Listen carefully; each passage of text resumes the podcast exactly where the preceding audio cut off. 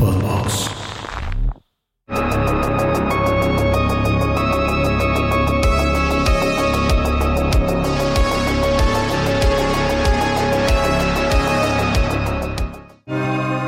Saludos, bienvenidos sean a un nuevo episodio de Horrorama. El día de hoy estamos muy, pero muy, pero muy contentos porque tenemos invitadas de lujo. Exactamente. Tenemos nada más y nada menos que a las morras malditas. Uh, oigan, muchas gracias. Estamos muy contentas de estar acá, de, de que se armara esto por fin. Está muy padre y aparte el tema, pues obviamente nos encanta. Sí, no, es, es el multiverso. Es, es una, una colaboración que nos habían estado pidiendo un buen. ¿Ah, sí? ¿En serio? Sí, sí. Wow. Ah, a cada rato bueno. nos decían, ya, víntense uno con las morras malditas, ya inviten a las morras malditas. Entonces, Pues aquí estamos. Aquí Chido. estamos. Sí, sí, sí. La verdad que nosotras también ya queríamos que pasara, pero entre que hacíamos una cosa, luego otra, luego otra, como que se van retrasando los tiempos. Pero miren, pasó.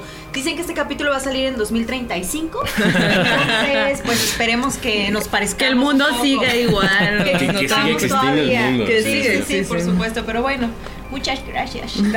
No, hombre, muchísimas gracias por venir. La verdad es que para nosotros nos honra muchísimo la presencia de ustedes. Y tenemos un capítulo bien chido. Realmente como que nos gusta que los invitados, invitadas, escojan un poquito como el tema. Como que no nos gusta llegar y decirles, vamos a hablar de películas de ciencia ficción o de aliens. Es como de, pues, entre todos hagamos como algo que nos guste y que sea coherente. Y sentimos que el tema de hoy, que va a ser de alguna manera como un especial de brujas con morras malditas, Ah, lo ¿no cual... era de la Ouija? Que íbamos a jugar. ¿Íbamos a la hablar del diablo? Invocar. Pode- podemos hacerlo, podemos Ah, hacerlo. bueno, terminando, las películas podemos hacerlo.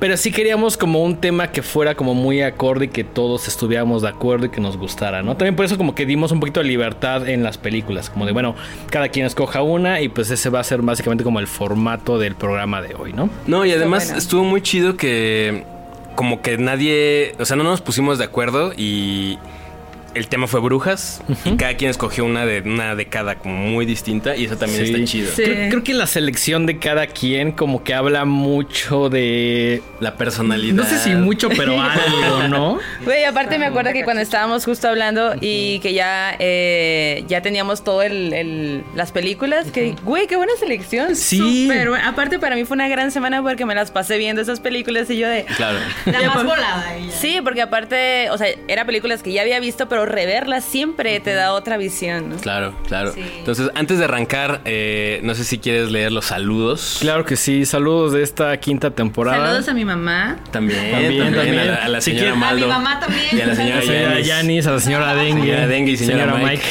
Saludos, ma. La señora Dengue que le encanta que le digan señora Dengue. Vamos con los saludos del programa pasado. Saludos a Eduardo, saludos a mi compadre Puis Calzada, a Efren Romero, a Fer Chazauria, a Lili, a Mariana Balcázar, a Eli, a David, a Cecil, a Isabel Montt. Y son todos los que son los que están en este capítulo. Todos los que son. Son todos los que son y todos los que están. Exactamente. El capítulo anterior, no se lo pierdan, ya comenzamos esta quinta temporada. Y pues esos son los saludos. ¿Qué les parece si Nos arrancamos. Arrancamos. Porque hay ir- mucho material que cubrir. Sí, vamos, nos vamos a ir 1800. Ah. Eh, para este especial decidimos irnos un poquito como de manera cronológica para que creo que también está interesante como esa narrativa, ¿no? Pero antes de empezar, eh, ¿por, qué, ¿por qué escogieron brujas? ¿Qué, ¿Qué es lo que les atrae de la figura de la bruja? Todo. Pues tienes aquí a dos brujas para empezar. Para a empezar. dos brujillas que cuentan historias sobrenaturales. Siento que se ha creado como una conexión entre nosotras y lo brujil desde que empezamos este proyecto y tal vez desde antes ya lo traíamos. Sentimos que muchas morras que nos rodean también tienen desarrollado su talento brujil, entonces como que es algo que no es raro para nosotras y siempre que nos invitan o una de las cosas que más nos piden también es hablar de brujas o de brujería en morras malditas, entonces pues ¿por qué no? Y del Ah. diablo guapo. Y del diablo Pero guapo. también como que la onda del concepto de la bruja, ¿no? En el sentido de una mujer que tiene conocimiento, que... eh, como- Transgrede, ¿no? Eso, ¿no? Sí. Como que, exacto, como que va en contra de, de las, de lo socialmente establecido por quién, quién sabe, pero pues como que ese tipo de cosas, pues también nos llama mucho, por eso es como un poco el concepto de morra maldita, Claro. ¿no? Que es esto, o sea, como que una persona que está todo el tiempo buscando libertad dentro de su, su propio entorno, pues. ¿no? Y si, y si puedo agregar algo a eso, que también vamos a ver durante estas películas que les vamos a compartir, es que también el nombre de bruja se ha usado de manera negativa, para segregar, para humillar, para matar, ¿no? Sin argumentos o solo por el hecho de ser diferente o distinta. ¿no? Incluso como es un punto al que la sociedad llevaba a distintas mujeres a lo largo de la historia, ¿no? Que Sí. seguramente ni culpa ni nada que ver tenían con lo que les estaban acusando y que sufrieron y padecieron y murieron de manera terriblemente injusta. Entonces, pues eso eso también pues es un tema importante que vamos a comentar durante este programa. Así es. ¿No, ¿No sienten que el concepto como de, antes de empezar con las películas, que el concepto de bruja como que se ha ido expandiendo y cambiando conforme pasan los tiempos? Claro. O sea, como que no es lo mismo eh, este concepto de bruja que tenían en, no sé, 1500 al que tenemos hoy en día, ¿no? Como que ha ido cambiando y se han... Creo que antes sí era como algo medio peyorativo, como decir, ah, una bruja, pero hoy en día es como como O sea, incluso halago, ustedes lo así, dicen con como de- orgullo, ¿no? Sí, es como ver unas brujas de alguna manera, Sí, ¿no? claro. Que está Sí, está súper sí, chido. sí. Pero pues también es un poco el cambio que ha tenido la sociedad, pues, ¿no? Como que este conocimiento, este, esta separación de la iglesia que ahí vamos ah, cada vez más. Eh, entonces como que también quitarnos ciertos tabúes y todo eso, pues, ¿no? Y eso hace que con el tiempo, pues, historiadores, antropólogos investigando el pasado, cómo fue la, la casa de brujas, todo eso, las razones, tantas películas que hay ahora, como que es más fácil llegar a pensar una cosa distinta de lo que te están diciendo tu entorno, ¿no? Entonces Claro. como que siento que también el internet ha ayudado en eso. Sí, y a mí me gusta mucho que haya muchas brujillas actualmente, ¿no? Declaradas y no declaradas, ¿no? Morras que tienen poderes. Incluso siempre lo comento, ¿no? Tenemos una amiga que se llama Zoe, que ella es gran cocinera, ¿no? Y de pronto dices, güey, si ves el arte de cocinar como algo que incluso requiere su propia magia para saber cuántos condimentos, cuánto de esto, cuánto del otro para llegar al corazón de la gente, eso también la hace Sí, brujilla para mí, claro. güey, ¿no? Porque no todas dominamos, no todos dominamos esos artes. ¿no? Claro, que te quede también. O el tema de las plantas, por ejemplo. Totalmente. O sea, que yo soy muy fan de las plantas y cómo vas incluso cultivando tu propia, que al final es la raíz, pues, ¿no? O sea, haciendo tus propias verduritas, frutitas, o sea, mm, en un lugar, por ejemplo, como en la Ciudad de México, donde no te das el tiempo, o sea, nunca, sí, no, no, no te da tiempo de nada, pues, ¿no? Entonces como que darte ese tiempo de estar en la tierra tocando, como que ese tipo de cosas, eh, la gente que le gustan y que sabe mucho sobre piedras, sobre amuletos, sobre sigilos, o sea, todo eso es conocimiento al final. pues, Claro. ¿no? Sí, y mucho de ese conocimiento trascendió y pasó de ser como justo algo prohibido o oculto, ¿no? O sea, por ejemplo, ahorita que mencionabas las plantas, pues todo el tema de la herbolaria, ¿no? Que, que de ahí se desprenden ramas de la medicina y que eh, en otras sociedades pues era algo como oculto y prohibido, pero por ejemplo, mucha de la medicina prehispánica también tiene mucho que ver con eso, ¿no? Y no era para nada algo eh, malo ni... No, ni del diablo. prohibido, Mira, del ¿de diablo, dónde, porque ¿en dónde empezó a aparecer el diablo? Exactamente, ¿En qué momento de la historia? Sí, Así claro.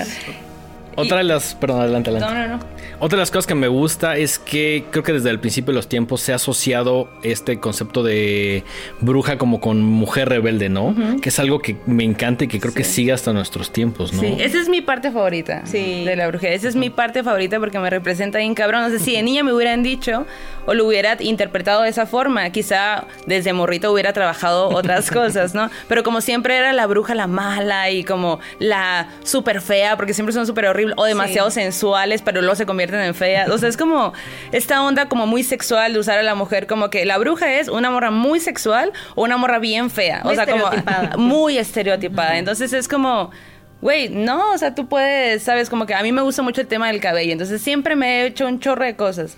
Y, y, pues la gente, yo que soy de Sonora, y en, en ese momento no había tanta gente que se atreviera a, a- a eso, a colores diferentes, a cortes diferentes, y pues siempre era la rara, pues, ¿no? Claro. Y pues las ideas que uno tiene, o como que la personalidad al final, y eso es increíble. Y poder, este onda de combatir, como de que tienes una idea que yo considero que igual y está muy cerrada, pues poder como que dialogar al respecto y no nada más ceder a que, bueno, si tú lo dices, está bien. O sea, como que... Y fíjate que mi onda, ahora que decías de cuando era chiquita que te pintabas el pelo y así, yo me acuerdo que yo era mucho que tuve una etapa en la que hacía como que brebajitos con plantitas, de que Ah. machacabas tus plantas, hacías frasquitos. Mm. Me acuerdo una vez que hice un, un cuaderno con mi propio idioma, ¿no? Y la forma de escribir era alrededor, así, Ah. haciendo espirales en las hojas, ¿no? Que era como agarrando los jeroglíficos de estas estas cosas egipcias y así, de sí. que esto va a ser la A, esto va a ser la B. Porque y ahí yo loco. escribiendo. Y luego muy est- mucho esta onda de invocación, o sea, yo, me, yo me recuerdo mucho como que tratando de generar situaciones, ¿no? Que, que me beneficiaran, ¿no? En mi vida, ¿no? De que, ok, tengo que lograr esto, tengo que hacer esto, tengo... Y pasaba mucho tiempo meditando sobre esas cosas y muchas de esas cosas se han dado, entonces yo digo, órale, qué fuerte. Órale. Como que ustedes pregúntense cómo ha sido su lado brujil. Es Seguramente que ustedes también lo han fíjate, tenido. ahorita que lo mencionaste, me, no me desbloqueaste un recuerdo, pero me hizo pensar en algo que siento que la sociedad sería muy distinta si hubiera menos prejuicios, ¿no? Eso es evidente. Pero a mí me gustaba jugar a la comidita y me gustaba Ah, jugar a arrancar este hojitas y frutitas. Eh, Yo vivía en una casa con muchos árboles y con muchas flores y Wow, todo. Y me gustaba, sí, la neta sí es un privilegio. Y me gustaba como justo eh, mezclar cosas y todo. Y mis papás nunca me dijeron nada, ¿no? Pero sí me tocó escuchar muchas veces de otras familias que decían que, que, pues como un hombre iba a estar jugando a la cocina, ¿no? A la comidita, ajá, sí, no. O sea, cuando a mí se me hacía lo más natural. comen. Ajá, exacto, ¿no? No, pero, pero aún el concepto de la mujer es la que cocina y el hombre es el que va a casar, ¿no? Digo, ya, o sea, Sí, Y a mí se me hacía lo más normal, como que a veces mi papá cocinaba o mi mamá, entonces jamás me dijeron, no, no, eso es de, de niñas ni nada, ¿no? Claro. Entonces quizá si hubiera menos de esos prejuicios, se podrían desbloquear más cosas brujiles en la sociedad. Claro, ¿no? conectarte más a la tierra y todo eso, ¿no? Sí. Explorar. como, dice- como decía Janice, yo no, te- o sea, no recuerdo como algo tal cual como específico, Ajá. pero sí siento que conforme he entendido más el tema de la brujería, como que digo, órale, si hay una parte como espiritual ahí padre que está chida, que es con la que más conecto, ¿no? Sí. También creo que a veces como que se asocian en, en el mundo como eh, hombre como demonio y mujer como bruja, ¿no? Sí. Pero sí siento que obviamente todos los hombres tenemos una parte femenina, ¿no? Que bueno, hoy en día como que ya se acepta un poquito más, pero antes era como, o sea, cuando Mike y yo crecimos era como, güey, tienes Sí, que ser todavía, completamente claro. masculino, ¿no? O sea, no, no, hay llores, oportunidad. Sí, no No llores. o no uses un arete o no o cualquier No uses rosa, Sí, colores. claro, ajá. Tontadas. Sí, o sea, cosas que afortunadamente pues ya han ido quedando atrás. Todavía falta mucho, pero bueno, creo que el tema de la brujería y de las brujas en general ha ayudado a conectar pues, mucho, ¿no? Claro. Sí, totalmente. Así que compartan aquí abajo cuáles han sido sus recuerdos, cuáles son sus recuerdos brujiles, ¿no? Como que a ver qué sale por ahí, vamos a estar pendientes en los Sí, en el chat. Y lo que más me gusta de esto es que al final del día la figura de la bruja es súper fascinante. Sí. Y súper, o sea, te, te vuela la imaginación. Sí. Y es por eso que hemos visto en N cantidad de películas la bruja como el, el objeto principal, de- del el sujeto principal de la historia, ¿no? Eh, y para hacer la selección de este, de este programa, pues obviamente se nos vinieron a la mente decenas de títulos, pero justo no queríamos recurrir, no por hacernos los exquisitos ni nada, pero no queríamos como hablar de los más obvios, porque pues, hay un montón de programas que ya hablan de eso, ¿no? Entonces queríamos, escogimos, creo que cada quien, como decía Dengue al principio, cada quien escogió una película que de cierta manera sí se relaciona como con los gustos de cada quien. Entonces les, les da si vamos empezando. Va. Venga, venga, va, venga. va, va, va, va. La primera película que les traemos en este especial es una película de 1922. Ya llovió. Sí, no, ya llovió. Que se llama Haxan. Haxan, dirigida nada más y nada menos por, por Benjamin Christiansen, que además es un personaje muy interesante. Es un director alemán eh, que hizo un montón de documentales, pero también por ahí tenían algunas películas como medio los, sus primeros roces con el terror. Pero él antes de eso fue cantante de ópera frustrado. Órale. Ajá, no, o sea, no, no, no se le dio. O sea, lo intentó y no jaló. Ok. Eh, fue representante de una marca de champaña mucho tiempo y luego, como si fuera así influencer actual, eh, usaba esos contactos para que luego en las premieres la champaña le saliera gratis. Ah, mira, uno tiene que ir. También fue actor de, de cine y de teatro. Pero sobre todo era una persona que le gustaba mucho el conocimiento y estaba obsesionado con el tema eh, pues de la, del ocultismo, de las brujas. Y por eso, por eso hizo este documental, que no es exactamente un documental. Es una especie de lo que ya más recientemente se le conoce como mockumentary. Porque él lo que hizo fue eh, hablar de temas desde un punto de vista medio académico. Pero haciendo una reactuación de las cosas que pasaban en ese entonces. es bueno, como- basado en el ajá. libro, ¿no? De, Basado en un libro de también. Malefius. Maleficarum. Sí, Maleficarum. ajá. Sí, sí, sí. Eh, entonces, esta, esta obra, Haxan, está dividida en siete partes y más o menos lo que narra es, primero como empieza con una introducción de... de, pues, toda la cosmovisión de lo que es la bruja en el medioevo. Eh, está muy chistoso porque pues obviamente tenían que resolver esas cosas con lo que tenían a la mano, ¿no? Entonces son como unos dioramas ahí al principio y entonces entre cada escena pues meten los, los textos estos donde te vas leyendo de qué se trata la siguiente escena. Y luego hay como toda una actuación donde te ponen la eh, pues cómo sería la vida de una bruja en esa época. Y entonces ves ahí a, a una actriz que dicho sea de paso esa actriz no era una actriz profesional es una señora que vendía flores en la calle y el, el director se la encontró y dijo así Me da así esa se vibra. sí, me da esa vibra y la Sí. contrató y de Es hecho que así se, perdón, salen muchos grandes Claro. personajes, ¿no? Grandes actrices, actores Claro, que claro. no tenían un, un, pues previo, ¿no? En la actuación y que le dan o le imprimen a las películas de una vibra inigualable. Paréntesis, ¿nunca les ha pasado que dicen, imaginan en la calle y dicen, si fuera director de cine, este güey sería un gran personaje de, ya sabes, sería un gran asesino, sería un gran lo que sea, ¿no? A mí me pasa constantemente como por la calle y digo, güey, si hice una película, le diría a este brother así, güey, tú vas a ser el asesino, pero tienes todo el look. Toda la güey". No pinta, ¿no? Sí. Sí, sí. Pues esto mismo le pasó al director y, y contrató a la señora. Y de hecho se quedó tan fascinado con la señora que hay una parte incluso donde eh, la señora fuera de personaje habla y dice que, que ella ha visto al diablo. ¿no? Y lo dejó, el, el director lo dejó en la película, ¿no? Es una cosa increíble, la verdad. Es, es como un mashup de, o sea, como una parte como muy documental y otra parte que sí filmaron y, y tiene como una estética que me gusta muchísimo, que siento que ha envejecido hasta cierto punto bien. Súper bien. El arte, o sea, es hermoso, ¿sabes? Súper bien. Es lo bueno de en el pasado que hacían todo. Sí, además todo es práctico, o sea, no hay, bueno, hay, hay como efectos de una proyección. Es ese que todos son, cosas, o pero, sea, ajá. inventaron técnicas para hacer esta película. Eh, por ejemplo, ya existía la técnica de la doble y hay una escena increíble que ojalá producción nos ponga acá atrás, donde eh, hay una cabalgata de brujas y son como 80 brujas cabalgando al mismo tiempo. Eso, eso nunca se había hecho en el cine, ¿no? Son como séptima y octava exposición al mismo tiempo. Eh, hicieron técnicas nuevas de, de croma, que es justo esto de cambiar como el blue screen, el green screen por otra cosa. Eh, y en general se aventaron una mezcla justo de, de actuación. Hay unas partes como de stop motion, hay rarísimas. exacto, o sea, lo bueno de esta película es que está completamente gratis en YouTube. Así Sí. que acabando este especial pueden ir y verla. Y dura una hora cuarenta, pero la verdad es que es fascinante. Es fascinante de verla. Y, y para hacer una película muda de 1900 Eso es lo que te iba a decir. ajá. Como que lo que te deja pensando, o a mí lo que me dejó pensando es, y de hecho todas las, pe- casi todas las películas, porque al final son medio lentas y tienen muchos silencios, no necesitas mucho diálogo ni mucho nada para poder hacer entender a la banda, pues, ¿no? Como que esta película... Tú, incluso si le quitas, digo que el sonido es bueno y todo, ¿no? Pero si se lo quitas y solamente ves, vas entendiendo perfecto todo, pues. ¿no? Sí, y hay- eso también, eso que mencionas del sonido es una cosa muy interesante.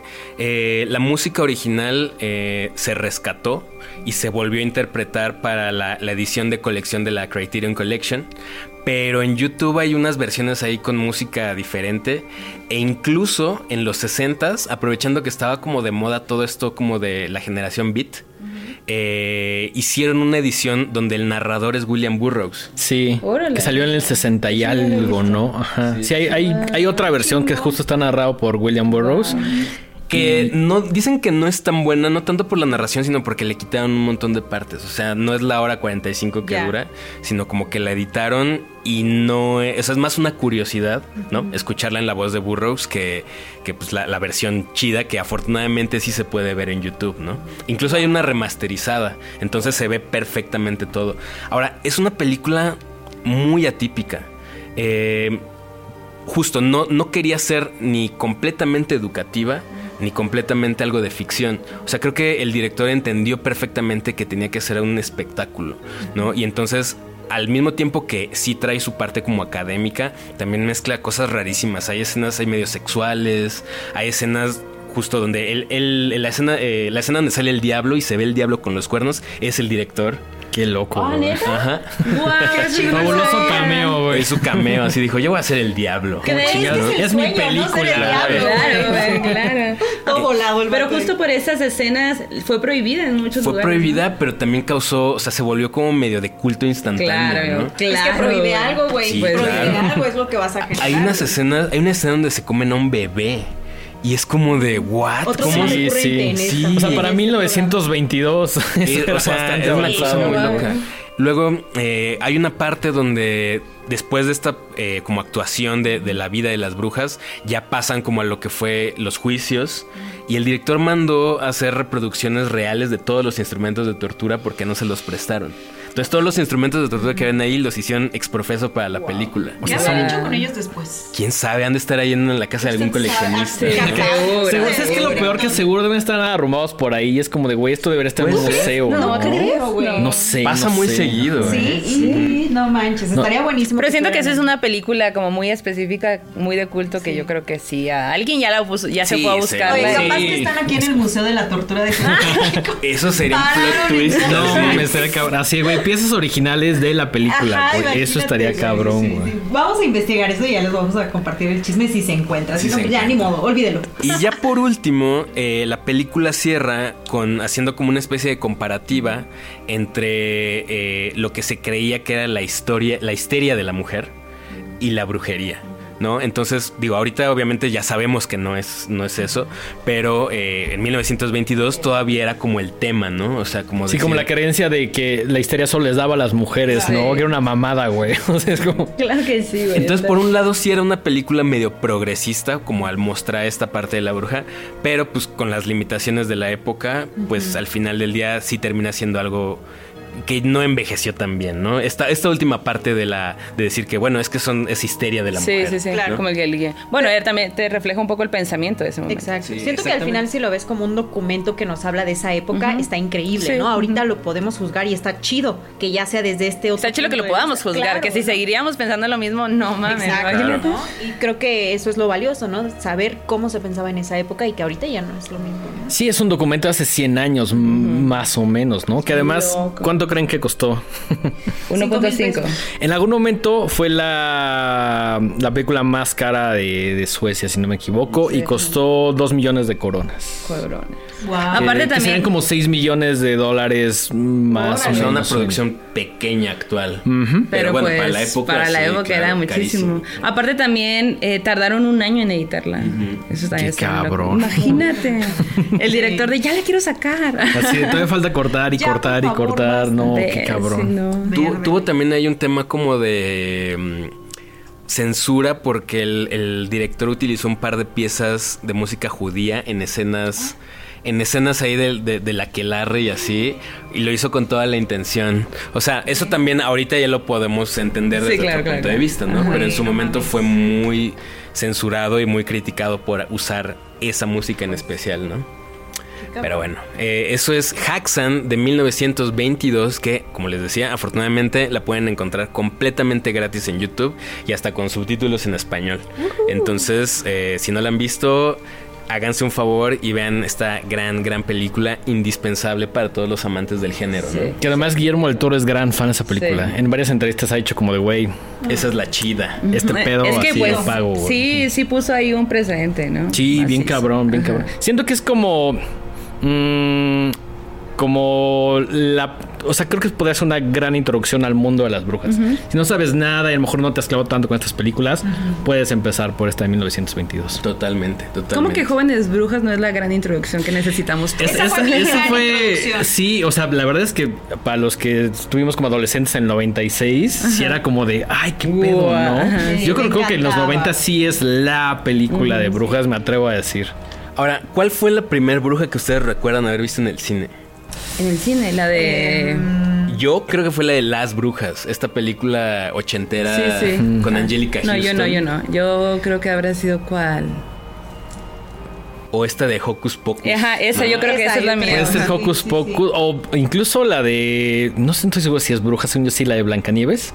Ah, sí, bueno, también. claro, todas las de Disney, ¿no? Todas. Sí, de Disney, sí. creo que ese fue como el primer acercamiento, pero pues obviamente muy estereotipadas, ¿no? No recuerdo una bruja en Disney que sea todo lo contrario a lo que es como la de Blancanieves. Sí. Bueno, yo mi primer acercamiento fue con la canción de Cri Cri. La de las Ah, brujas. esa canción. gran canción. De hecho, Gran la tengo canción. en mi lista de favoritas de Spotify. Qué Lo chido.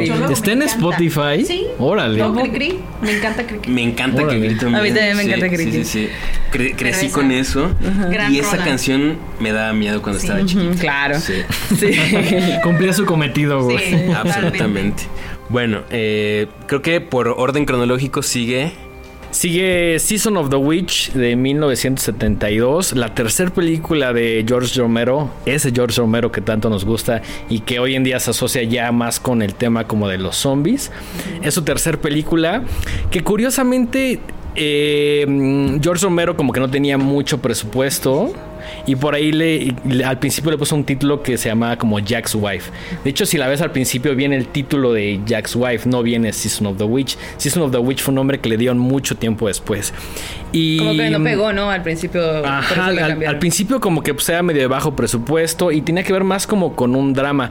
Después como que no supieron cómo venderla y alguien, otro güey como que la compró los derechos y le puso Hungry Wives. Como que la reeditó, ¿no? Y Ah, ya como que le fue cambiando el concepto, Exactamente, sí. y no solo la reeditó, sino que la volvió como, o la intentó vender como una pieza de soft porn. Ah, sí, sí, sí. No. Sí, Ajá, que es como si hay algo de eso, pero, Pero no, pues ajá. no, o sea, siento que esta película Season of the Witch como ya se conoce ahorita o como se conocía al principio Jack's Wife, sí siento que como que nunca se supo bien cómo vender, sí es como el mismo Romeo decía, no es tanto una película como de horror, pero tampoco es estrictamente un drama, como que juega ahí en un limbo bastante interesante, que es de esas cosas que me gustan de la película. ¿Sería un tema de la época? O sea, que no estaba lista la época para esa película. O sea, si lo hubieras puesto años después, tal vez hubiera funcionado mejor. O Yo sí fue un tema de que no supieron manejar cómo vendieron la historia. Yo creo que fueron como varias cosas. También creo que fue como un tema de presupuesto. El mismo Romeo dice como de...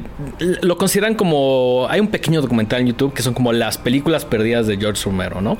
Que es esta y otra que se llama Vainilla, no me acuerdo, que es así, no la he visto.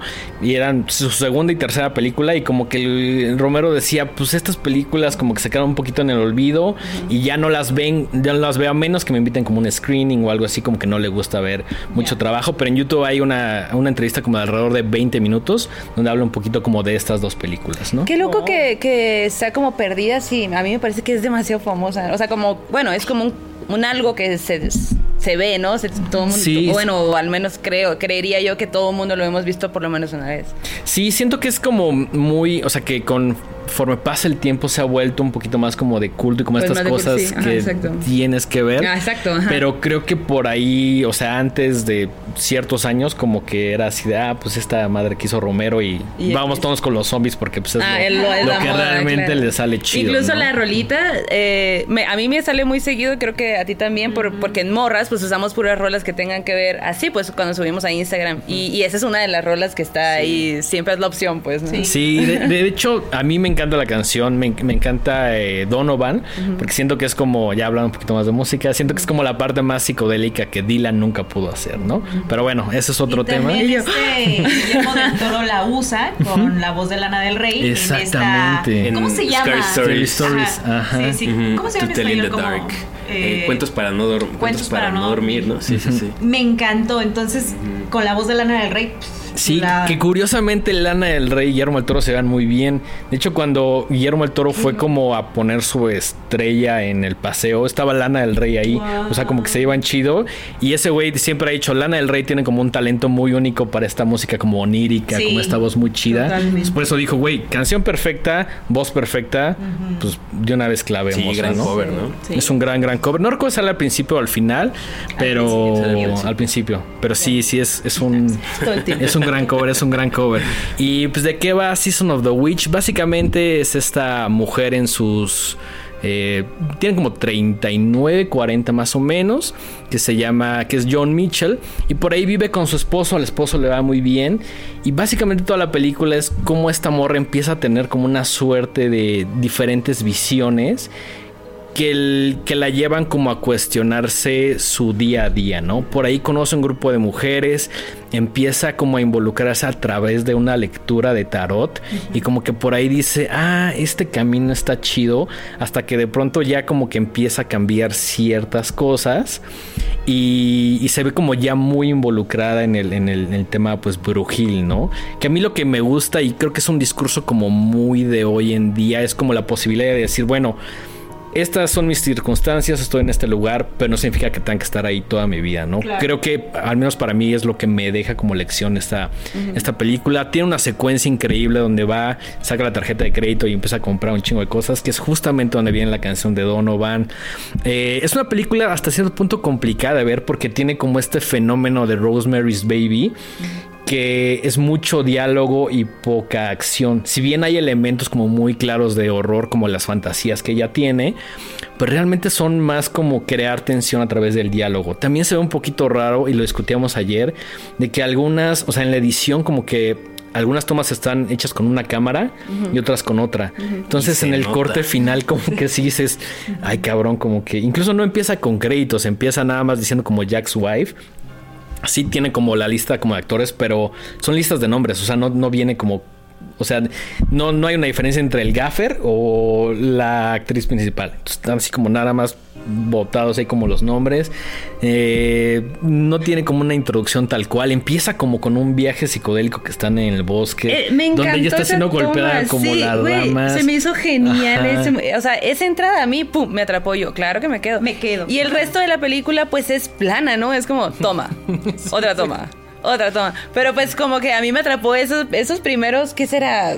¿Dos minutos? Dos, tres minutos más o Y menos. yo, Ajá. wow, qué increíble. Güey, es como cuando estás haciendo tu tarea y todo el empeño, ¿no? Pero se te acaba el tiempo y ya. Acaba, Rápido. Entrégala, cambia de cámara. A mí la neta no me encantó. ¿eh? ¿No te encantó? Yo no la había visto, Ok. debo aceptarlo. y, y, pues sí, obviamente para, para hacer esto como que vi las que no había checado. Y la sentí muy, o sea, salvo estas partes como oníricas, ¿no? Lo que menciona Maldo, así de, o sea, ahí dije, ah, ok, me está gustando. Y luego se pone bien rara. No sé si me encantó o no, no conecté tan chido. Se vale, se vale. En- Entiendo que no es la película más fácil de ver, incluso aunque sea de George Romero, pertenece como a estos Lost Films. Pero sí creo que, incluso en, una de las últimas entrevistas que está platicando, dice, siento que es una película que a pesar de que no envejeció tan bien en cuanto a cómo se ve, sí en cuanto a temáticas, y él la considera como muy contemporánea para las mujeres de hoy en día. Dice, ese discurso todavía sigue como muy vigente, ¿no? Ok. Que él dice que es como muy feminista, ¿no? Sí, exactamente, como, como que si no era la intención, pero de alguna manera como que Ahora, ahora lo aplica. ¿no? a- ahora es un poquito más coherente, ¿no? Que también es una mezcla ahí como medio de Fellini. En su momento no le fue bien y pensaron que el hecho de que salía Rosemary's Baby iba a como empujar un poquito la película, pero pues definitivamente no, no, no sucedió, entonces... Es que también es una película densa, ¿no? Hay violencia y como que cuando pasó eso yo estaba como, ¿qué pedo, güey? ¿Qué pedo? ¿Qué, ¿De qué año es esta película? ¿Por qué lo muestran en el cine como cualquier cosa? Pues, ¿no? Me pareció bien loco, pero también es un poco ponerte en el pensamiento de esa época. pues. Sí, y, y me gusta mucho que es como mucho diálogo y luego contrasta como con estas escenas tan poderosas y luego regresa a la parte como del diálogo. Entonces sí se siente como un sub y baja. A mí me encanta cómo se ve. Dicho por el mismo George Romero, digo ya no, a lo mejor no es posible por él, pero dijo, esta es una película que me gustaría hacerle un remake. Órale. Qué chido. Eso hubiera estado chido. Eso Sí. hubiera estado bien, bien chido. A ver si alguien se lo hace. Estaría poca madre, Depende estaría poca madre. cómo dejó los derechos de- así que nadie puede hacer nunca. Ah, ¿eso Si no soy yo, Un nadie la va a hacer. Ajá, nadie nunca lo haría. Esperen a que Sí, si ustedes también se la pasaron raro en la película, Sí, compartan. sí es una película rara de ver, la verdad, pero creo que en cuanto a ideas está, está bastante chida. Obviamente puede ser considerado como uno de los primeros ejercicios. También George Romero dice, pues creo que fue la primera vez que aprendí a usar un dolly. O sea, como que no, no sabía bien de encuadres, no sabía bien qué Sí, pedo. sí, y fue como un ejercicio donde todavía puedes ver, sí, por una parte como su sello, pero por otra parte como es- él mismo está aprendiendo a hacer cine, ¿no? Y esa es la magia, ¿no? Como que Eso estás viendo cómo, o sea, antes hizo el mismo personaje que hizo esto, antes hizo esto y ya vi todo su cambio, ¿no? Su evolución y eso está increíble. Sí, y la canción que justamente aparece, Season of the Witch, eh, Romero era muy fan de Donovan y dijo, pues güey, es el mejor momento para clavarla, ¿no? Claro. Chingón. Sí, muy buena, muy buena. Y pues bueno, eso fue Season of the Witch. No sé si quieran agregar algo más sobre esta película. ¿Qué será? Pues sí, véanla. De, ajá. Denos sus opiniones, porque sí, definitivamente no es una película para, para todo mundo. O sea, a lo mejor habrá quienes la pasen raro. Yo no puedo decir que la pasé raro, porque les estaba así como que, güey, acá había algunos errores que yo decía, no mames. sí, pero pues ya eso me divierte, pues. Claro, no, y cuando la pones en ese contexto de, de decir, bueno, ok, George Romero es un cineasta súper importante, no nada más para el, género, sino justo tenía unas ideas creo que muy avanzadas para su época y ver sus inicios en, en- de su carrera siempre es interesante, ¿no? Sí. Siempre es muy chido. Entonces, por ese lado, creo que vale muchísimo la pena de ver. Esa yo la encontré en el mundo del internet. Eh, creo Sí. que no Yo está en también. ninguna plataforma. Yo también la Está en encontré. el internet de las cosas, exactamente. Ahí, si se meten al Festival Internacional Torrentino, forma parte de la selección oficial. Así es, así es. Casualmente. Oigan, fíjense que yo he obse- observado un fenómeno bien raro, bien locochón, y más hablando de estas películas que son que son largas, que son distintas. No sé qué tanto ustedes han detectado en otros o en sí mismos que no pueden ver una película solo viendo la película, sino que todo el tiempo están viendo su celular. Están haciendo esto, o que ven a alguien que no puede ya sentarse una hora y media a ver una película No- nos cuesta trabajo y también por eso creo que empujamos mucho el, el Midnight Movie, ¿no? Porque pues ya, o sea, es más probable que si ves una película a las 7, 8 de la noche alguien te envíe un mensaje y a la medianoche es como de, bueno, ya todo el mundo está dormido. Ya nadie te pela. de que pero, entiendo lo que dices, ¿no? Es Sí, complicado ver una película en casa porque o suena el timbre, o llega tu gato a jugar contigo, o suena tu celular, o No, pero cualquier hambre, cantidad de... efecto de la tecnología, o sea, porque claro. lo he observado en el cine también, que ya todo el mundo está viendo la película y todo el tiempo están brillándote las cositas. No mames, no hay nada, no hay nada más molesto. Pero es un síntoma de estos tiempos para mí, para Sí. mi percepción, porque todo el tiempo estamos viendo qué onda, qué pasa, qué nos dice, qué todo. Si ustedes también viven eso, Qué hagamos tristeza. un grupo de ayuda. Normalicemos, De autoayuda. normalicemos quedarnos a ver películas el fin de semana, por ejemplo. Sí. Dejando el celular en la esquina. Exacto, Ajá. agarrar los celulares y ponerlos como Sí, por allá. sí, yo, yo soy cuando voy al cine lo primero que hago es ponerlo en, en modo avión. Sí. Para que, aunque sea algo, bueno, o sea, lo pongo como en este modo de eh, que solamente cosas muy urgentes por si, por cualquier cosa. Pero normalmente no, o sea, apago todas las notificaciones Sí. porque no me quiero distraer. Para mí estar en el cine es así de las cosas más maravillosas del universo. Sagradas. Sagradas. Sí, yo- siempre Y no he que pensado- nadie me lo arruine. Siempre he pensado que es la mejor excusa para no responder. O sea, cuando neta no quieres, así quieres alejarte del celular, no es conéctalo, no es apágalo, es ve al cine. Y si alguien te es como de, güey, ¿por qué me respondiste? Está en el cine. O, al- o en el Nadie- dentista. Ah. Ajá, nadie te la va a hacer de pedo. Ajá. Lo siento, estaba viendo. una- Nadie te la va a hacer de pedo porque dices, güey, ah, estás en el cine, ah, perdón. Incluso se, disculpa, no es como, ah, perdón por marcarme, estás en el cine, güey. No, nadie te va a decir, ¿por qué no te saliste a tomar la Ajá, sí, llamada? no, No, no, no, no, no, ajá. Pero Qué loco eso, ¿no? Que todo el mundo respeta, pues, ¿no? Sí, muy bien, muy todavía se respeta el cine. Todavía. Más o menos, ¿eh? Porque Más- sí, Sí, de no, repente hay banda ahí chateando a media película. Y No hay como- mucho desequilibrado ahí en su celular, O güey. o platicando. Platicando, güey, no, por favor, no hagan eso. No hagan eso, no sean esas Cuando vayan al personas. cine, solo tienen que hacer algo. Es muy Sentarse, sencillo. Comer y palomitas callarse. y ya. No se les pide más. No, es lo más sencillo del mundo. Te sientas, te callas, comes algo rico y ya. Ya saliendo, Adiós. platicas, Platicar. mandas mensaje, haces tu reseña, Exacto. lo que quieras, pero durante la duración de la película, por favor, en silencio. Luego siento que se, que se te van un chorro de detalles cuando haces eso. Sí. O sea, Claro. momentitos, cositas que pasan, pequeñas palabras, ¿no? De las películas que valieron chetos. To- tocaste un punto bien chido. O sea, luego sí ha habido personas que me dicen como de, ay, güey, pues nada, me volteé tantito. Y es que no sabes si a lo mejor en ese cuadro el director algo. puso algo en Sí. específico o si dijo un diálogo que a lo mejor cambia toda la intención de, de una escena, ¿no? O sea, yo no puedo, yo trato de no apartar la mirada de, la pantalla, ¿no? A mí me pasó mucho con la maldición de Hill House. Cuando la vi, me- la he visto como cuatro veces, creo, a, a este momento. Ay, qué Pero me acuerdo que la primera vez, sí, o sea, estás viendo una serie, como de pronto, ah, ok, contestaba algo. Luego cuando la volví a ver, dije, no mames, no había visto eso, no había visto que se asomaba tal cosa allí, ¿no? Entonces, ya después vi esta nota, que no, no me acuerdo en dónde la, la leí, que decía todos los fantasmas que no viste de la maldición de Hill House. Y muchos de esos seguramente no los vimos porque estábamos en el celular. O pensando otra cosa, ¿no? Así como que te vas en tu... pues. Luego, incluso puedes, o sea, tener el celular apagado, estar en el cine, veces tu mente está divagando. Sí. Estás pensando en, tengo que ir al súper a comprar. Y de pronto te das cuenta y dices, ay, güey, ¿qué pasó? Totalmente. Sí, creo que el tema de la, ten- la atención. se llama eso. Vida El tema de la atención es complicado, es complicado. Sí, Sí, que sí, lo- sí. Pero bueno, mejor pasemos a la siguiente película porque ya me estoy sintiendo triste. La siguiente, bueno, mi película es del 2012, ¿la tuya? Del 2017. Ah, bueno, pues entonces voy yo. Pues yo, la neta, soy muy fan de Rob Zombie. eh, y pues me traje The Lord of Salem. Y la neta, es una gran película, güey. Tengo que confesar que yo no la había visto y Roberto me la puso. Y yo, de que, neta, me acuerdo que la vimos y luego, como a los dos días, no, le dije a no sé quién, vayan a ver esa película. O sea, estuve obsesionada con la película. ¡Wow! ¡Qué buena película! Tiene todo lo que me gusta. Sí, tal cual. Todo. Rob Aparte, Zombie, Rob- ajá. música. Sí, güey, todo es buena foto, momentos lentos, buenos diálogos, no demasiados diálogos, va directo, monstruos bien raros, tiene todo lo que me gusta. Em, bueno, esa es una película, bueno, Rob Zombie, eh, director, eh, músico, escritor, eh, pues es un gran artista.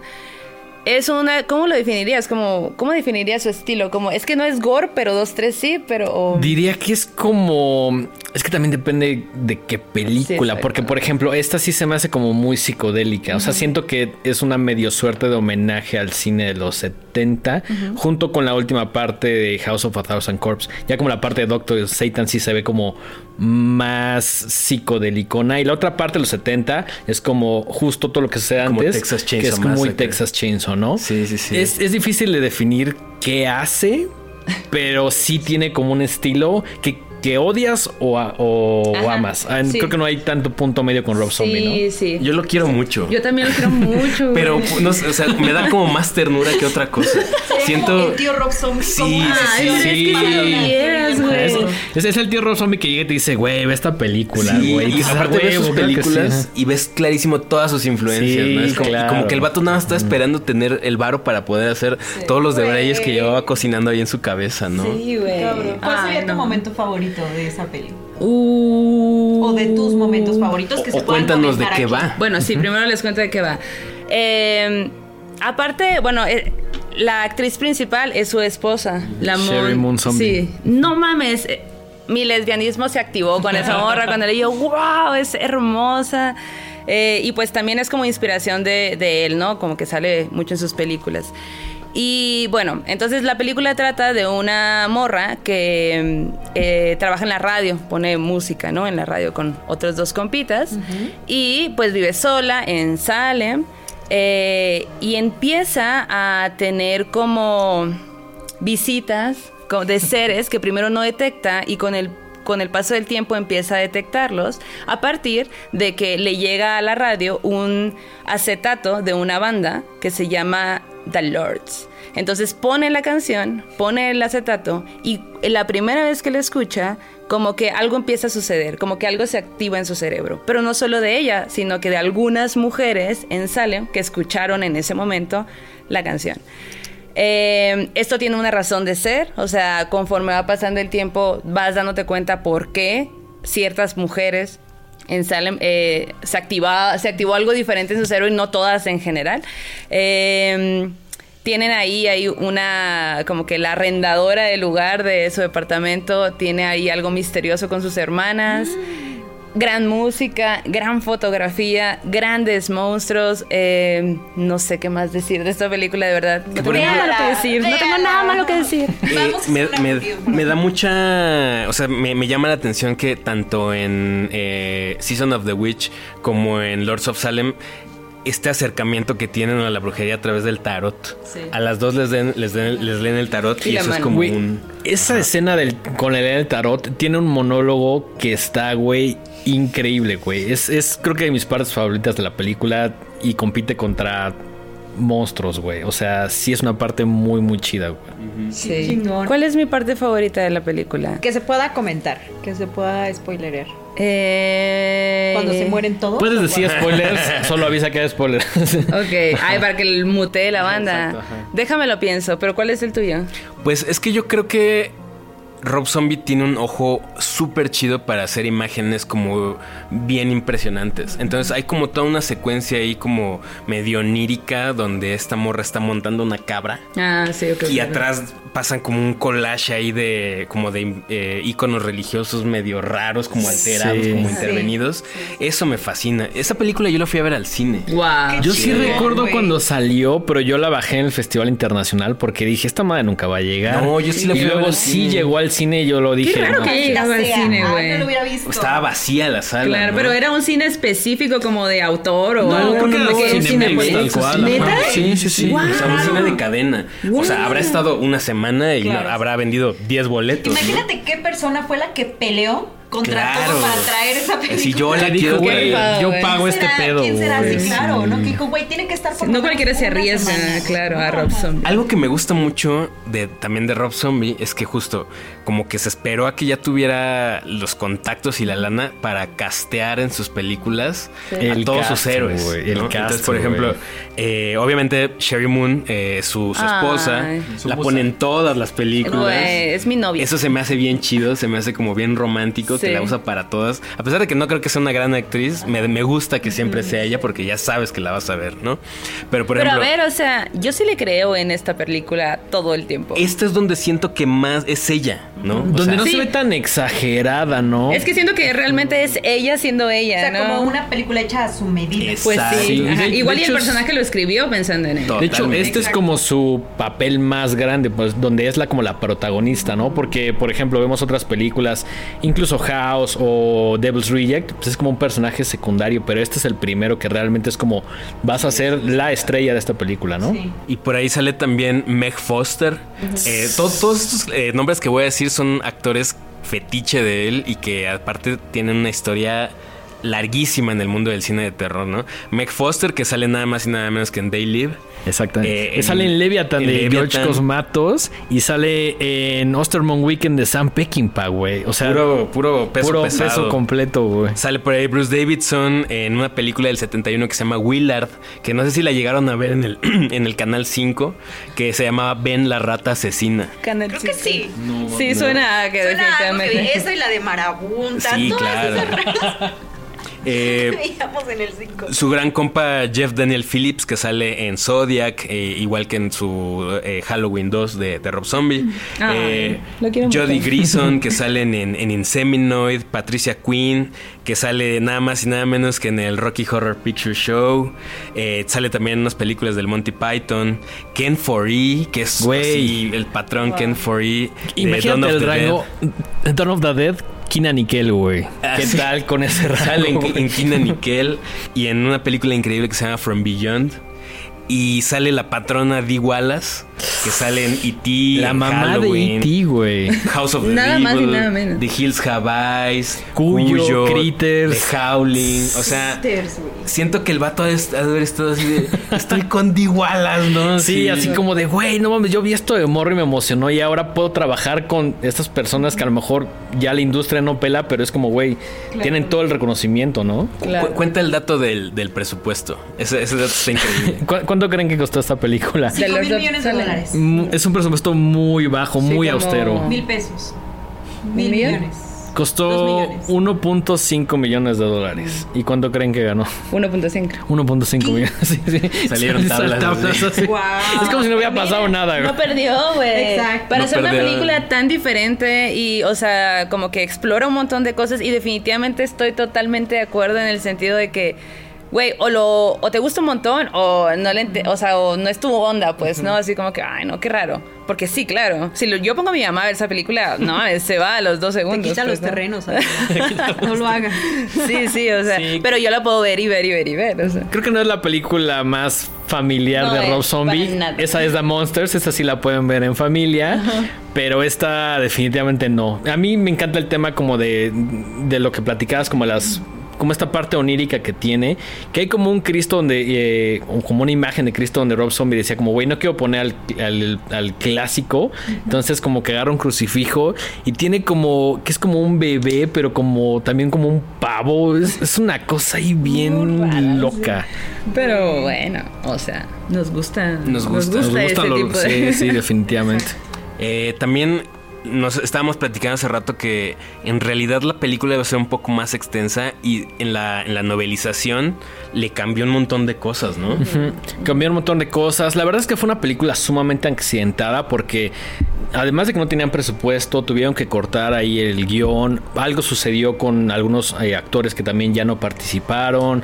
Eh, por eso yo creo que la novelización como que Rob Zombie dijo, bueno, vean esto, pero ¿qué tal si mejor leen la idea original que era esto, no? Pues salen como un poquito medio a la par. Eh, otra cosa interesante que por ahí estábamos revisando es que no tiene efectos eh, digitales. No, güey. Todo es Sí. básicamente práctica Sí, sí, sí. y Eso es lo max de Rob, Ajá. ajá, de Rob Zombie. Sí, sí, sí. Wow. Y justo también siento que eso es lo que hace que la película siempre envejezca bien, pues, ¿no? Sí. Porque los efectos visuales con el tiempo, pues la tecnología va avanzando y avanzando y tú de repente ya notas, ¿no? Ah, eso es pantalla verde, ah, eso hicieron tal y tal. Me pasó en El Señor de los Anillos. Ya se ve vieja el Señor de los Anillos. ¿Neta? Hace tiempo No que no la veo y La parte en la que está el ogro, también en Harry Potter, la parte donde está el ogro. La, la, la, la, la, la, la, la, la. a la parte del baño del ogro. Sí. Ok. No, no, no, todo Harry Cuando Potter Legolas se sube como a un ogro, según yo, no me acuerdo. Eh, eh, es un troll, ¿no? A un troll, troll. ajá, que se ve así todo de videojuego y yo no. Ya se ve chafón, ¿verdad? Sí. Pero Chale. sale en el momento. Pero bueno, sí. Sí, en el momento salimos así como de qué pedo los Eso especiales pasa por no increíbles. Trolls de verdad. Exacto, güey, ¿qué le Es que no llegaron al precio. De, hecho, hay un dato que les voy a compartir ahorita que el troll estaba cobrando bastante caro. Y dijeron, no, pues igual y no va a ser tan exitoso el Señor de los Anillos, mejor creamos uno de manera Y, ahora se arrepiente mucho. Tienen las consecuencias. Tienen las consecuencias. Pero bueno, Rob Zombie, la neta que... Aparte, ¿sabes qué me gusta un montón? La iluminación. Sí. O sea, esos colores que... Tan Ay, brill- no, es me como encanta. casi casi guialo, ¿no? O sea, como que sí se ve muy influenciado por ese cine setentero de, Sí. de Italia. Sí, sí, sí, sí. Obviamente la música. O sea... Sí, la, la música no, es de un güey que no me acuerdo, perdón. John Five. Y John Five, ajá. Que pues este es este guitarrista que tocaba mucho con Marilyn Manson, que ahora ya tiene su proyecto solista. Y es así. mm, Y que todo el tiempo es como bajos, ¿no? Pum. Sí, y va- es la como ves muy- caminando, digo, en una, en, no mames, corrección de color perfecta, así como medio saturado, medio opaco, como, no sé, tiene ahí Algo. algo. Cosa curiosa, la grabaron en Salem, pero nada más como unas partecitas y todo lo demás lo grabaron en Los Ángeles.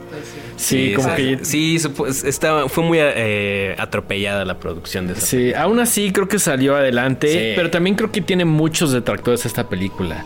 Como que siento que hay gente que es como de, no, no me gustó, como, como que conocen a Rob Zombie y dicen, quiero que todo sea eh, House o todo sea Devil's Reject o, bueno, ni siquiera Halloween porque también Halloween tiene muchos detractores, que a mí sí me gustan las de Halloween. La 2 es muy mala, pero me gusta, pero la 1 creo que sí tiene por ahí cosas chidas.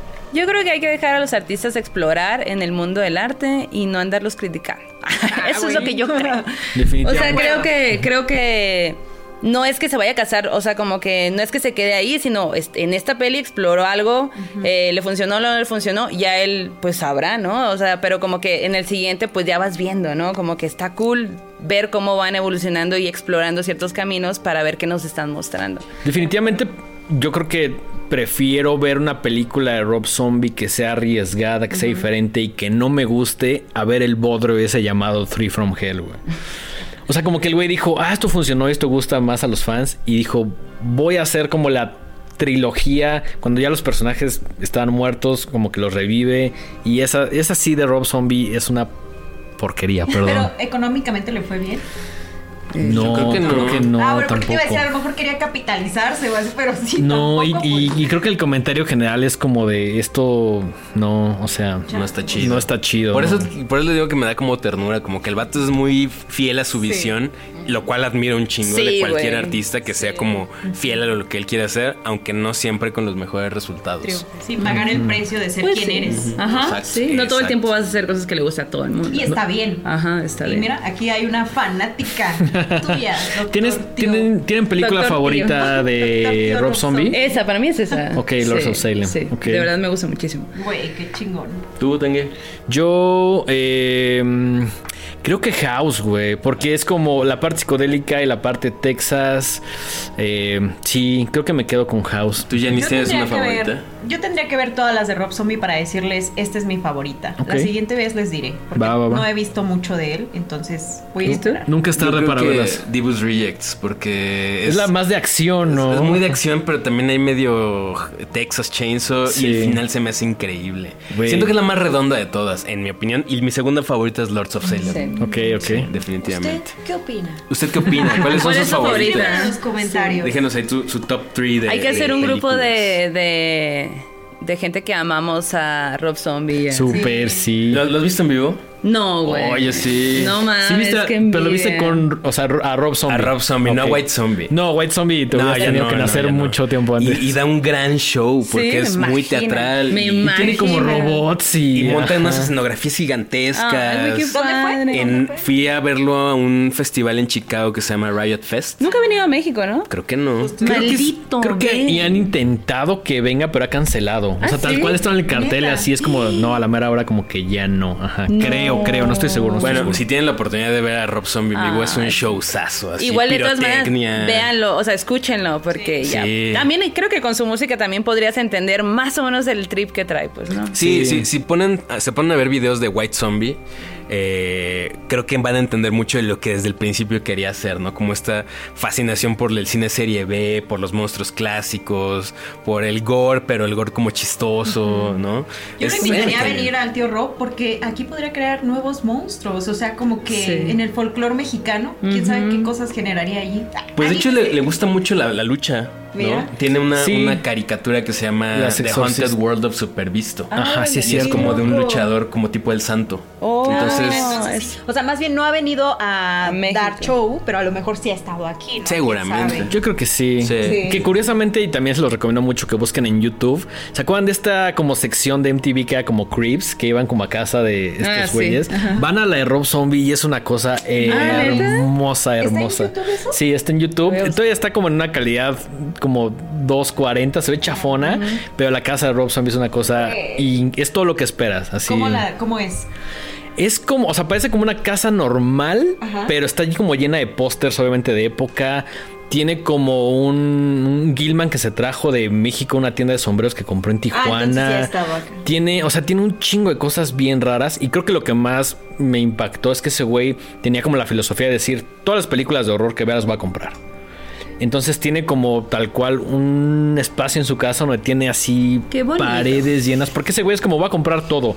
Ya si me gusta o no, Ya. ya, se verá en su momento, pero mientras lo voy a comprar Qué todo. cool. Imagínate la entre la casa de Rob Zombie y de No mi tío. mames, no. Entre la casa de Rob. Zombie, la de Guillermo del Toro y la de Kirk Hammett, Sí, Ay, no. güey, ¿qué, qué, ni- qué calidad de colección, eh. No, O una sea, locura. Sí, una eso. locura. Y justo estábamos platicando, le mandamos un gran saludo a, a nuestro amigo Pablo Guisa, de el presidente de Mórbido, que también en su casa es como una mini versión del, de la casa de Guillermo del Toro. Oh. Tiene unas cosas loquísimas también.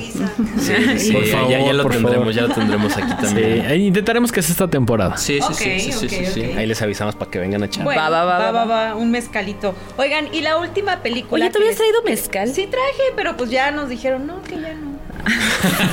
Ya no. No, porque aquí no se Ah, promueve ahorita- ahorita nos echamos, ahorita Ah, nos echamos. cierto, Sí se promueve, pero no, no es cierto. Con medida, solo si es mayor de edad. Es que es muy temprano. Es muy temprano, son las 8 de la mañana, ¿no? Hola.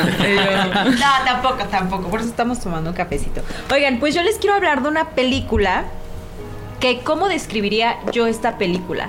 Siento que es una película que nos habla de, sí, de las brujas, pero no de esas brujas por sí mismas, sino esas brujas que la sociedad criticó, juzgó y expulsó de el centro. ¿No? Esta película se llama Hagasusa, es del 2017 y estaba yo, el director es eh, Lucas Feigelfeld, no sé si lo pronuncié bien. Digamos que sí. Feigelfeld, Feigelfeld.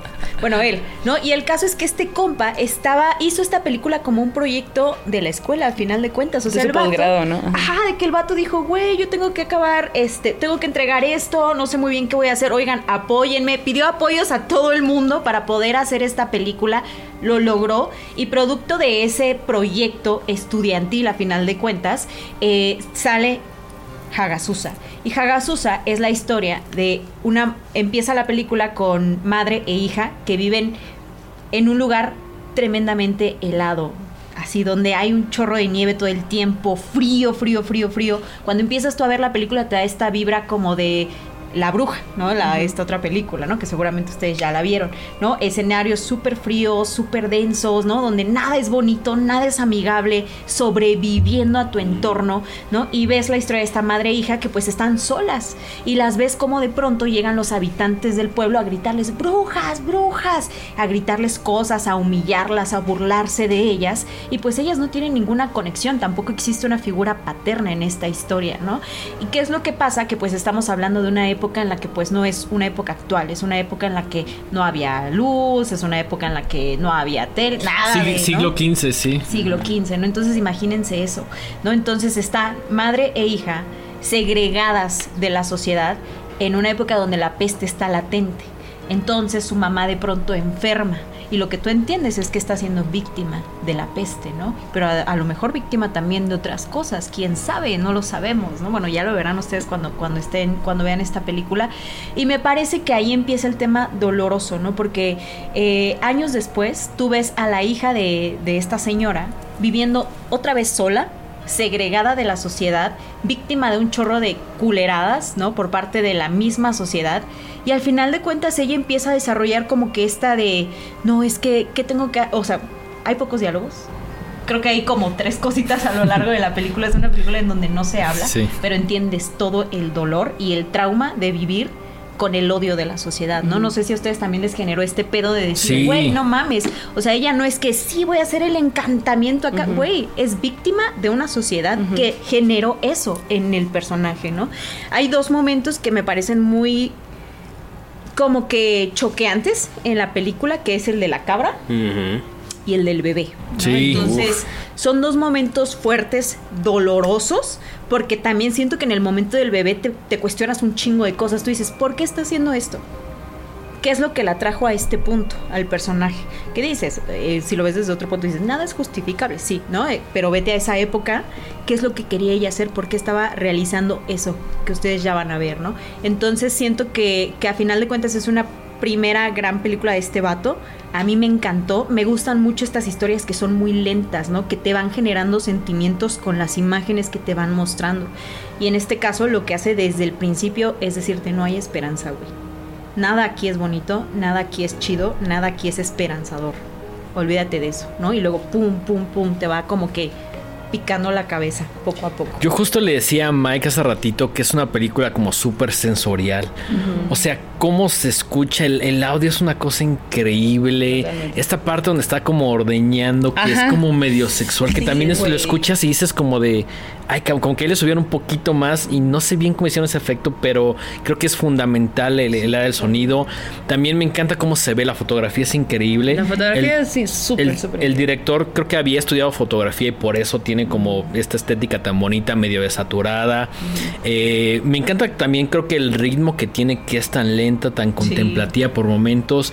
Incluso hay momentos donde parece que la cámara y el personaje no se están moviendo, que están como estáticos pero creo que ayuda muchísimo como a ponerte en el mood de lo que te quieres. Es completamente a propósito. Sí, en la soledad, ¿no? Te pone en esa, en las orillas, ¿no? O sea, como que eso es lo que te enseña. Pero aparte te lo ponen eh, en una forma bien bonita, porque hay grandes paisajes, así todo bien abierto y luego. culero. Sí, pero, ajá, exacto, sí. Pero la ves ahí sola, acá como, pero en un paisaje hermosísimo. Sí, eso también me generó. ¿A ti qué te, qué te, qué te parece? A mí me encantó, a mí me encantó. Es una película que te exige. Justo retomando un poquito lo que decíamos de que es bien fácil distraerte. A mí me gustan esas películas que más allá de contarte una historia, tienes que experimentarlas. Y esta película es ideal para ver en la noche, pero bien descansado porque también se puede volver un poquito pesado. si, tienes sueño, mm, mejor pon pausa y vela la siguiente noche porque es un ritmo lento. El score es increíble, ¿no? Como, como casi como, como de Doom, ¿no? Así pesado, denso.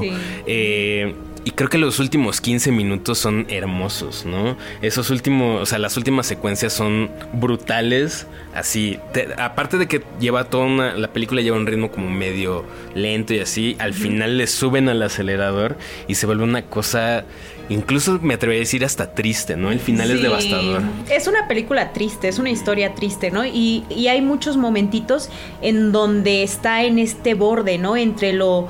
Esto es producto de algo hecho por los humanos o esto es producto de algo mágico, ¿no? De algo brujesco o diabólico, si lo quieres ver así, ¿no? Sí. Entonces sí hay muchos momentitos en eso, ¿no? Como que dices, ay, güey, creo que sí tengo miedo, creo que, ¿no? Y, y fíjate que sí, me gustó mucho esa película eh, porque justo es distinta, ¿no? Como que te mete a otro ritmo obligadamente y esto de que era sensorial, sí, yo me, yo me recuerdo viendo la película como muy tensa, ¿sabes? Como que estaba yo en momentos muy tensa, de pronto tenía la piel toda erizada, ¿no? Como, como te es como el sentimiento de ansiedad con ciertas Mucha cosas, ¿no? Los momentos que es como muy explícito lo que está sucediendo, muy frontal, incluso medio jugando ahí con el body horror, Sí. y- pero también te ponen tenso como estos momentos donde aparentemente no está pasando nada, que está construyendo como justamente el mood, ¿no? Claro, sí, sí, sí. Y la actriz, la protagonista, una gran actriz, a mí Sí. me encantó la morra, o sea, le creí todo, ¿no? Me dolió todo, y así, no, qué terrible, ¿no? Entonces siento que, que, que para mí tuvo esos, todos esos grandes elementos para una película de terror distinta a lo que estamos acostumbrados, ¿no? Entonces me gusta y me quedo con eso de a lo mejor no, necesitamos tantas palabras para Exacto. transmitir lo que queremos transmitir. Se le compara mucho con The Witch. Creo que a mí me gusta más The Witch porque es más fácil de ver, pero creo que esta película se atreve a mucho más. Sí. Totalmente, Sí, sí, sí. de acuerdo. Pero por ejemplo, en cuanto a foto, en cuanto a tiempo y en cuanto a esa, es muy parecido. Estoy recibiendo la llamada del señor en este ¿Quién momento. es? Están hablando la bruja. Es hora de irnos Del señor volando. Ajá. Adiós. Eh, ahora, ahorita que mencionabas esta similitud con, con The Witch, eh, hay otra película que me encantaría recomendarles ahorita ya que estamos en- encarreados con el tema brujil, que se llama You Won't Be Alone, de Ah, 2022. Chulada, ya habíamos hablado chulada. de ella en algún programa, Pero, pero... cuéntanos, porque yo no sé cuál es. Es que está increíble. Es una película también muy distinta a lo que uno podría imaginar de una película sobre brujas. Es, a diferencia de, de Hagazusa, sí tiene diálogos, pero son más como monólogos en voz en off. Entonces tú todo el tiempo estás viendo a través de una serie de imágenes súper contemplativas, con una fotografía hermosísima, una historia de una bruja en Macedonia en el siglo XIX. Wow. Eh, y está muy interesante porque aquí lo empieza con una eh, mujer que aparentemente tiene una deuda con una bruja, le promete a su hija y no se la quiere dar. Y cuando la hija cumple, la, la- o sea, ya se vuelve adolescente, va y la busca y se la lleva. Y entonces le enseña a ser bruja. Y, y entre los poderes que tienen estas brujas es brincar de cuerpo en cuerpo. Entonces se, se tiene que comer a, a su siguiente víctima para adquirir la corporalidad de esa persona. Y entonces va a vas viendo su vida a través de eh, el estar poseyendo diferentes cuerpos. Es, Es una his- eso es lo más cabrón, como la perspectiva que te da de por ejemplo, decir, soy una figura femenina y ahora soy una figura masculina y ahora... soy un animal. Ahora, Exactamente. o, sea, como la perspectiva muy que tiene, creo que sí es algo que no se ha explorado tanto, ¿no? Qué chingón. ¿Y dónde puedo ver eso? En el Festival Torrentino también Ah, está Ah, ahí. va, va. Todo está en el mundo todo. del internet. Igual esta de Hagasus estaba viendo de que dónde, porque yo la encontré en el internet de las cosas cuando la vi, pero vi que en algunos países está en Prime Ok. y vi que también creo que en Google Play creo que te renta también películas, creo que ahí está. Entonces pueden rentarla por 5 mil dólares, algo tranquilo. Es- Eso es bien chido. Luego uno como que se cierra las puertas de, ay, no está en Netflix, no está en Prime, Sí, ya como no que la voy dices, a ver. creo que no va a estar, pero realmente luego busca las cosas. Sobre todo en YouTube me ha dado grandes sorpresas así de, ah, no mames, ya está, y a veces hasta gratis. Todo ¿no? cine mexicano chingón está en YouTube. Sí, Mucho cine de los Titán, 70, terror, de así. toda la risa en vacaciones está. Sí, güey, cabrón, YouTube, entonces ajá. está padre. Yo siempre así como de que cuando traigo la nostalgia de lo que veía en la tele cuando vivía en Canal Oaxaca. 5. No, pues en, en el 7 Ah. en Oaxaca, ¿no? Que es el 2 acá, que te pasaban todas esas películas. Ajá, entonces yo así la más volada, pero sí, en efecto, búsquenla, búsquenla. Si no, pues ya, vayan al Festival Torrentino. Eh, por último, hay, hay otra película que también me estaba acordando. Justo cuando estaba haciendo mi selección, Ajá. dije, ¿de cuál voy a hablar? ¿De cuál voy a hablar? Me quedé con Haxan. Pero hay otra película de 2017 que se llama I Am Not a Witch. ¿La han visto? No. Es una cosa muy bonita porque también es justo hablar de temas brujiles desde otra perspectiva no tan del terror. Y también es una cosa muy distinta a lo que estamos acostumbrados. Es una película de una niña en Zambia, Ajá. una niña de 7 años, que pasa algo y la acusan de bruja. Y la niña es una niña común y corriente, ¿no? Y, y entonces lo- la gente del pueblito ahí en Zambia le dice, no, es que sí es una bruja y no sé qué y no sé qué. Ahora, hasta ahí todo va normal. Pero donde se pone muy interesante la película. Sí, muy normal que te acusen de ser bruja. Sí, bueno, a lo que voy es todo esto vive en un universo normal, Coherente. decirlo. Hasta que más adelante empiezan a jugar con estos temas como de realismo mágico, donde te dicen que efectivamente en ese mundo sí hay brujas. Y entonces se la llevan a un campamento donde las brujas las tienen haciendo trabajos forzados y sirven también como de entretenimiento para los turistas. Es una cosa hermosísima, es una Órale. gran, gran, gran película con un mensaje súper fuerte al final.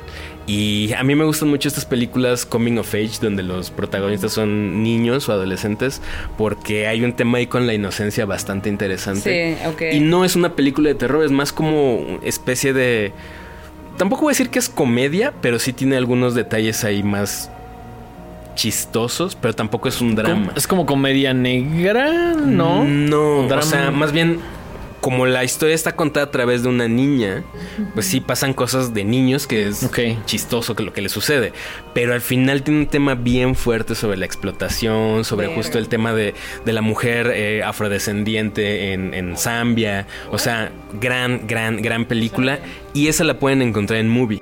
En movie. Ok. ok. Güey, es que en esas plataformas y también en Filming Latino, yo encontré un montón de cortometrajes de terror bien chingones, historias, así que no son justo Netflix y otras, que está chido, está chido también, pero digo, están estas otras alternativas donde hay un montón de cine súper bonito, poco conocido, ¿no? Y también bien interesante, ¿no? que Claro. podemos encontrar y descubrir. Yo luego entro a Filming Latino y pongo terror y me despliega un montón de cosillas y ya estoy viendo, Sí. viendo, viendo, y yo, guau, qué chingón que está eso. Las güey". posibilidades. Y es- gratis muchas veces. Sí, en YouTube hay un montón de cosas gratis y creo que lo más chingón de todo es que puedes ver y ver y ver películas, pero sientes que nunca acabas. O sea, Ajá, siempre hay otra de, güey, esta me la recomendaron, esta faltaba y entonces como que es un universo que por más que pases diario ver una película o todos los fines de semana viendo películas, no. sientes que nunca acabas. Sí, no, Ese sentimiento que a mí me da con Horrorama, que digo, ok, siento que había algunas, pero siento que falta muchísimo. Y luego llega banda con Mike conmigo así de, es que este- ustedes ya ven un montón y es como... Sí, pero todavía nos faltan otro bonche, Claro. entonces siento que es una No, lista y nunca vas a. Nunca acabas. No, no, nunca. no, Y eso está chingón, es, es chingón y angustiante al mismo tiempo. Sí, sí, O sea, es como, Ajá. nunca se me van a acabar, pero también me voy a morir y va a haber un Sí, chingo de cosas sí, que no vi. que no viste. O que no escuchaste. O que no también con la escuchaste, música pasa o igual. que no leíste. Sí. Y de hecho hay Sí. otra peli que ahorita chequé el dato que no es así como tal de que te va a hablar de brujas o así, pero es una película que hablando de hierbas, eh, como empezamos este, este programa, me recordó como que se me vino a la mente y estuvo presente y es Las Buenas Hierbas de María Novaro. Es una película mexicana que nos habla de el Alzheimer, pero también de las plantas como una herramienta para invocar, para evocar y para curar y para sanar. Entonces, para mí es una de las películas más bonitas que he visto, Las Buenas Hierbas. Creo que está en alguna de estas plataformas en- o en YouTube. Entonces, véanla y cuéntenos qué tal, eh, si les gusta o así. Y los escenarios también son acá en Ciudad de México. Ah, eso está padre. Cool, Eso chido. está- ¿Vieron Aquelarre? De Eh, no. Está buena. ¿Está sí, chida? Sí, la viste, Sí, sí, la viste. sí, la sí. Aquelarre. Sí. Está en Netflix. eh, y también se sitúa, híjole, no tengo datos precisos, pero también es así como este tiempo donde las acusaciones de brujas y son unas niñas que están ahí en su cotorreo y son acusadas de brujas y la historia te cuenta todo su recorrido hacia que son acusadas de bruja y hasta pues al final, digamos. Uy, y Está quiero- muy buena. Quiero chismear algo que a propósito del tema de este podcast. Eh, estaba, una vez soñé con la Maldo que las dos estábamos en otra época, así como que lo que Ah, me viene sí. a la mente es época medieval, ¿no? En otro territorio muy de piedra, muy medieval, ¿no? Y entonces andábamos ella y yo escondidas como en un granerito leyendo y escribiendo. Entonces Maldo y yo éramos súper chavillas, mucho más jovencitas que ahora. traíamos como que otras ropas así y me acuerdo que traíamos unos libros muy toscos en donde estábamos anotando cosas, ¿no? Y era como un juego que teníamos ella y yo como un secreto, ¿no? De que, güey, podemos escribir y podemos leer, ¿no? Entonces me acuerdo que en el en el sueño nosotras estábamos de que tratando de que nadie se enterara de que teníamos esas habilidades porque de esa brujería que hacíamos. Entonces éramos brujillas y que como que después no me acuerdo si nos querían perseguir o quemar o algo por el estilo, pero fue Puede ser. en otra época posiblemente. Posiblemente. posiblemente nice. Está, está padre cuando sueñas como en otra época, ¿sabes? Sí, sí. Oigan, pues primero que nada, antes de terminar este programa, este especial de brujas con las morras malditas, queremos agradecerles que se dieron un ratito para venir a platicar de películas. Ah, Dentro de su sí. muy ocupada agenda. Sí, sí, sí. Yo ya me llevo un montón de anotaciones. Sí. Qué chido, eso es la idea, chido, lo, lo sí. más chido de esto, ¿no? Como que igual, por ejemplo, ahorita voy a llegar a buscar la que mencionaste. Sí. Vean ¿no? Aquelarre, de verdad es muy buena. Y está en También. Netflix. Sí, sí, sí, está- sí. Eh, y antes de despedirnos, pues obviamente invitar a nuestra audiencia a que se suscriban a los canales de Morras Malditas, a que se suscriban a Horrorama. eh, y no sé si quieran platicar rápidamente de qué es Morras Malditas, dónde las pueden escuchar, etcétera. ¿Qué sigue para morras malditas? Todo, todo el comercial. Ok, pues Morras Malditas es un espacio video podcast donde contamos historias de, de leyendas, de sucesos paranormales, eh, hablamos de arte relacionado al terror eh, y bueno, pues Hacemos somos recomendaciones. Hacemos de recomendaciones. películas, cine, de teatro, libros que hablan del terror también, arte. sí, Sí, como que estamos relacionados mucho a eso. Nos gusta eh, las historias. Es como un lugar donde puedes depositar ahí lo que desea que te pasó en algún momento. Como yo una vez soñé esta súper pesadilla que nosotros le llamamos sueños macabros y, y nos, las, nos las cuentas y nosotros ahí lo pues las contamos eh, con, ya sea en audio o nosotras la contamos. Tenemos una comunidad bien bonita la neta que nos quiere mucho y eso es increíble. Eh, y pues bueno también tenemos merch. Tenemos que está merch. disponible en www.morrasmalditas.com para que vayan. Playeras bien bonitas, libretas, ¿qué más? gorras Cosas. gorritos bueno vayan y Tienen, tienen arracadas, ¿no? Tenemos arracadas, Esas están sí. bien chidas. Sí, Gracias. sí, sí. Sí, Sí, muchas está muy bueno. Es nuestro lanzamiento más reciente. Qué Ajá. chido. sí sí sí y pues qué más podremos Las decir? redes sociales de, de Morras Malditas. en todos lados como arroba morras malditas. Y en nuestras cuentas personales, arroba la Yanis Mérida con J y maldo maldita ujú, arroba marro, ma- mar- marro maldita. arroba maldo Marro maldita. Marro maldita. Denguito, tus redes sociales. Estoy en todos lados como arroba el dengue ahí en Twitter, Instagram y TikTok. Ahí cualquier mensaje, comentario, quejo, sugerencia, personalmente lo estoy atendiendo. Mike, tus redes personales. Yo estoy en Instagram como arroba Mike-Sandoval- y en Twitter como arroba Miguel Sandoval. Y las redes de este programa son arroba Los Horrorama y nos encuentran en todas las plataformas de streaming de audio como Horrorama y en YouTube como Los Horrorama. Sí. Oigan, y Entonces- pasen también sus demás películas de brujas, Sí. conocidas, desconocidas, que han encontrado en sus caminos para sumarlas a nuestras listas. Sí, y pues muchas gracias por habernos invitado. Luego hay que hacer otra de, o sea, igual sería padre como de algún director en específico. Sí, Sí. invítenos a contar historias paranormales que Ah, acaban sí, ya me acuerdo. Que tenemos sí. varias, tenemos Sí, varias. sí, Algún día platicamos sí, cierto, echando el tacos, taco. ya me acuerdo. Echando el, el- el taquito por sí, ahí. cierto, salieron, sí, cierto. Pues ven a, cuéntenos Sí. sus historias. Los Ah, vamos a invitar. Ahora tienen que ir al otro lado. Gracias. Digo, no al mundo para no. al otro lado, digo, en esta plataforma de la vida, ¿no?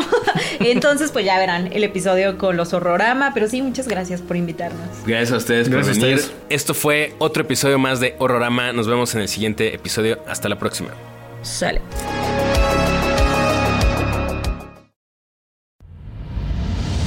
Esto fue una producción original de Podbox. Suscríbete y escúchanos en todas las plataformas de podcast.